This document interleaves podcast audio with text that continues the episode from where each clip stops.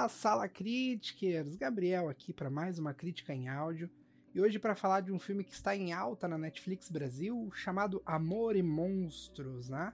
Um romance barra aventura, barra suspense, barra filme apocalíptico, que tá conquistando a galera por aí. E por que que esse filme tá, tá entrando em tanta evidência, né? Por que, que esse filme tem se destacado tanto? Bom, assisti e vou começar falando dos pontos negativos que estão condensados na primeira parte do filme. O filme conta a história do Joel, que é um, ado um, adolescente, não, ele já é um jovem adulto ali de seus 23, 24 anos, que vive num bunker subterrâneo por causa de um apocalipse que aconteceu na Terra e que transformou insetos e lagartos e sapos em monstros gigantes comedores de pessoas. Então ele vive nesse bunker com, com amigos, outros sobreviventes, né? O pessoal acaba se tornando uma família. Só que a namorada dele vive em outro bunker que está distante em 80 milhas, acho que 130 e poucos quilômetros.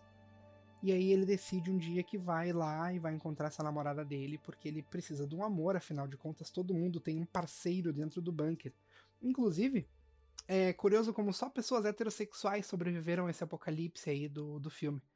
Fica aí o destaque. Mas Uh, ele parte nessa jornada, né? E nesse primeiro ato, assim, o filme é um pouco truncado. O filme começa dando uma ideia de que vai ser uma coisa mais adulta, porque traz uma temática sexual ali, de tá todo mundo sempre ocupado, né, intimamente com seus parceiros ou parceiras. E o personagem tá sozinho, o Joel tá sozinho. Então, o filme logo abandona essa ideia, né?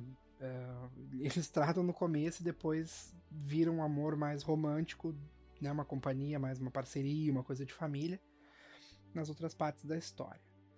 Uh, o filme tem um começo truncado muito porque ele vai apresentando conceitos um atrás do outro, né? A gente até entende que isso é para fazer as bases do resto da história, mas acaba prejudicando um pouco o desenrolar do começo. Ali, os primeiros 40 minutos são um pouco maçantes, porque o personagem está aprendendo muita coisa, então é muita informação jogada na tela, muita gente explicando muita coisa pro, pro espectador entender algumas até um tanto quanto desnecessárias, assim, e outras importantes para os acontecimentos futuros.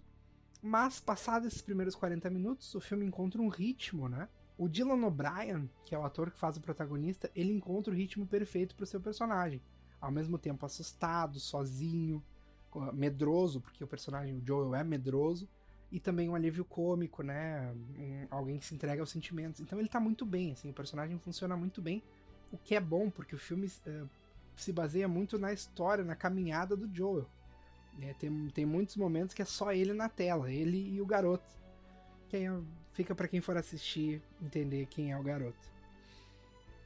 Então, o filme se encontra, ele traz mensagens importantes e ele vai construindo essa coisa assim para quem acha que o nome Amor e Monstro se refere a uma questão de, de paixão, de namoro, de ah, minha namorada, minha esposa, meu marido, prepare-se para estar errado, porque Amor e Monstros fala de amor, mas de outros tipos de amor, também de autoconhecimento, de tentar errar, de aprender com os erros.